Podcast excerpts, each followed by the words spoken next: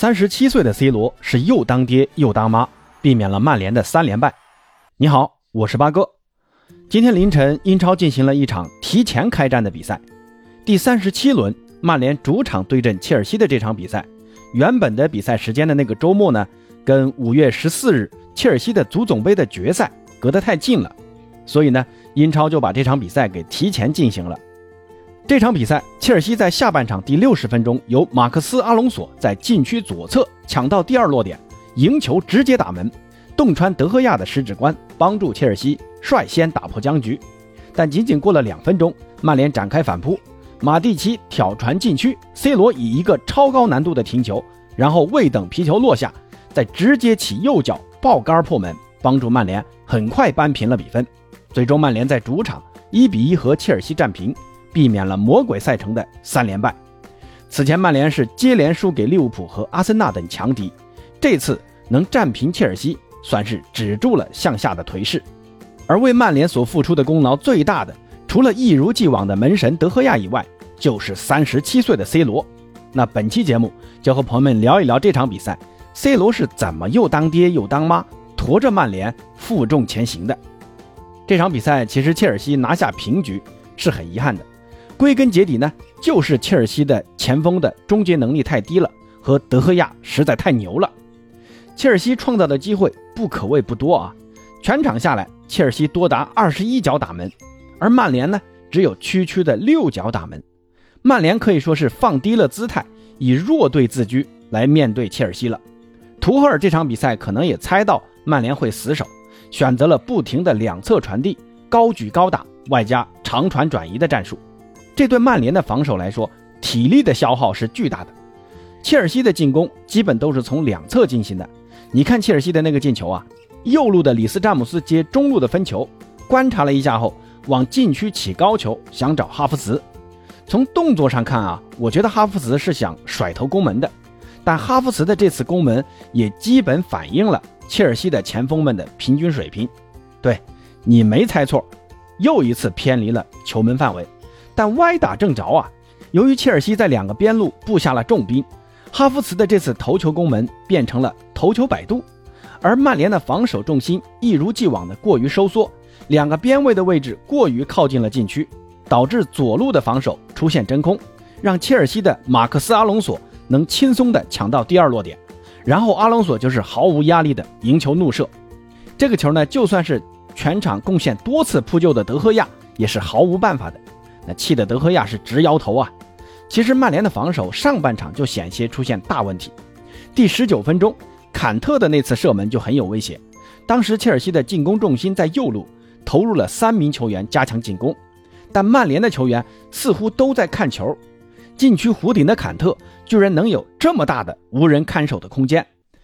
当时若日尼奥的横传，曼联球员在这个时候只能眼神防守了。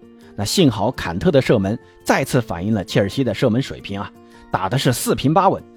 这个距离，坎特居然用的是推射。那踢过球的都应该都明白啊，推射呢是有准度没力度。坎特当时估计想推个死角，但德赫亚早早就封住了角度，直接将皮球抱在怀里。不过呢，坎特的射门虽然不咋地，但作为一个 B to B 的全能中场，还是发挥的很不错的啊。第二十八分钟。坎特又是一个从中圈接球，直接带球到前场，然后一个精准的直塞找到哈弗茨，这个球传的太妙了。但哈弗茨的射门被出击的德赫亚用胸口给挡出去了。你说这到底是哈弗茨的射术不精呢，还是德赫亚的出击选择和角度把控的好呢？要我说啊，这个球真的要夸一下德赫亚了。面对这种高速的突击啊，一般的守门员真的不敢随便上前封堵的。但德赫亚真的是艺高人胆大啊，身体的每一个部位都利用上了。这次用这种胸口碎大石一般的方式封住了哈弗茨的射门。那之后呢，哈弗茨倒在地上缓了半天啊。这前锋的射门的力度之大，大家可以想象一下。德赫亚居然是用胸口来堵的，有点舍身堵枪眼的感觉啊。所以说是德赫亚舍命的发挥，保住了上半场曼联的零封。那切尔西投入重兵在两个边路。那切尔西在两个边路投入重兵，这就导致曼联的边路防守压力肯定会过大。那总得要有人能过来补位参与防守。马蒂奇和麦克托米奈两名后腰固守中路，给瓦拉内和林德洛夫提供前沿的保护，同时呢，也是曼联反击的桥头堡。他们俩的位置定下来，不能协防左右两侧。那左右两侧该谁去呢？有请潘周丹。对，就是 C 罗。C 罗作为中单选手啊，既要负责前排的输出，还要在后排帮助队友协防。想必朋友们看到过赛后 C 罗的一张活动热图，除了 C 罗进球时待着的右路以外，C 罗更多的居然是出现在本方半区的左路，来协防特莱斯。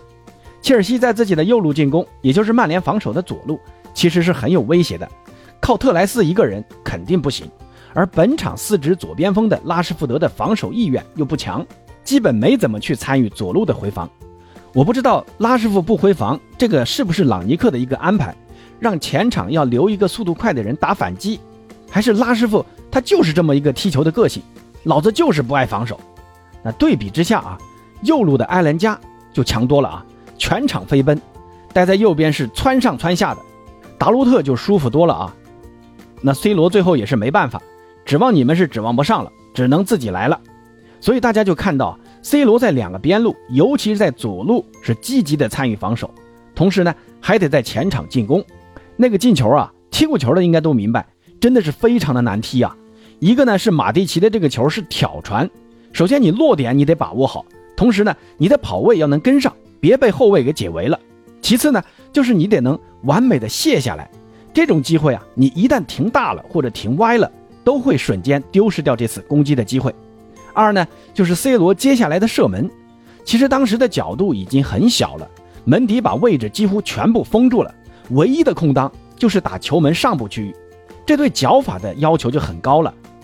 当时 C 罗是选择用脚背位置击球，那俗话说大力出奇迹嘛，只有足够的速度才能突破门迪的大脑反应，同时呢还要把握好击球方向和触球位置，如果脚背触球稍微偏那么一点点。这么大的力度，就很有可能偏出底线，或者往球场内侧偏出。同样的，小腿的摆动幅度也要控制好。如果小腿摆动幅度过大，这个球就会变成冲天炮，直接飞向看台。最后这个球进了，真的是 C 罗个人能力的体现啊！位置跑得好，皮球停得好，射门射得好，而且这个球进的时机也确实很好啊！就在切尔西进球领先后的两分钟内就扳平了，这个在主场很提气啊！你看，在 NBA 里面啊，你在我的主场要是进了个三分，我得马上还你一个三分，不能让你在我头上撒野。我毕竟还是曼联嘛，不是谁都能欺负的。所以你看，随后啊，切尔西很快就调整了进攻思路，边路进攻打不开局面，就换上卢卡库玩中路渗透，想依靠卢卡库的身体来在中路寻求突破。但卢卡库已经多久没正儿八经的踢比赛了？上来了二十分钟就摸了四次球。统计数据一看，特别惨，一次盘带失败，一次对抗还是失败，两次争顶还是失败，还两次丢失了球权。你说这样的卢卡库，切尔西球迷怎么能不嫌弃呢？但你能全怪卢卡库吗？会不会是曼联的这条防线在 C 罗的进球和协防下更加的众志成城呢？那这个就留给朋友们来评论啊。其实归根结底啊。曼联这场没有输球是两方面，一个是切尔西的锋线实在拉胯，另一方面就是德赫亚的超神发挥和 C 罗的全勤投入。三十七岁的年纪还能全场飞奔，既当爹又当妈。就像赛后詹俊老师所说的那样，曼联这个赛季出现大滑坡的问题，根本不是 C 罗加盟带来的，而是战术思路混乱、跑动能力不足造成的，而且。C 罗加盟曼联以来，已经打进了十七个进球，追上了射手榜的第二孙兴民，排在萨拉赫之后。这十七个进球也间接帮助曼联挣来了十四分。那有些人会说啊，没有 C 罗，其他人也会进球的。但你看曼联如今阵中的其他前锋啊，像拉什福德啊、B 费啊或者格林伍德，哪一个能代替 C 罗进球呢？稍微正常一点的，像卡瓦尼亚、艾兰加，不是老的老，就是小的小。还动不动受伤，可以说没有 C 罗的这些进球，曼联可能连如今的欧战资格都不一定保得住。那朋友们对于这场比赛 C 罗的又当爹又当妈的表现是怎么看的呢？以及本赛季曼联的低迷原因是 C 罗的加盟造成的吗？欢迎朋友们在评论区交流。接下来呢是五一假期，希望朋友们五一快乐。同时希望因为疫情还封在家里的朋友们早日解封。八哥呢也是刚刚解封啊，接下来呢我可能要出去浪几天，我能更新就尽量更新。那咱们下期再见。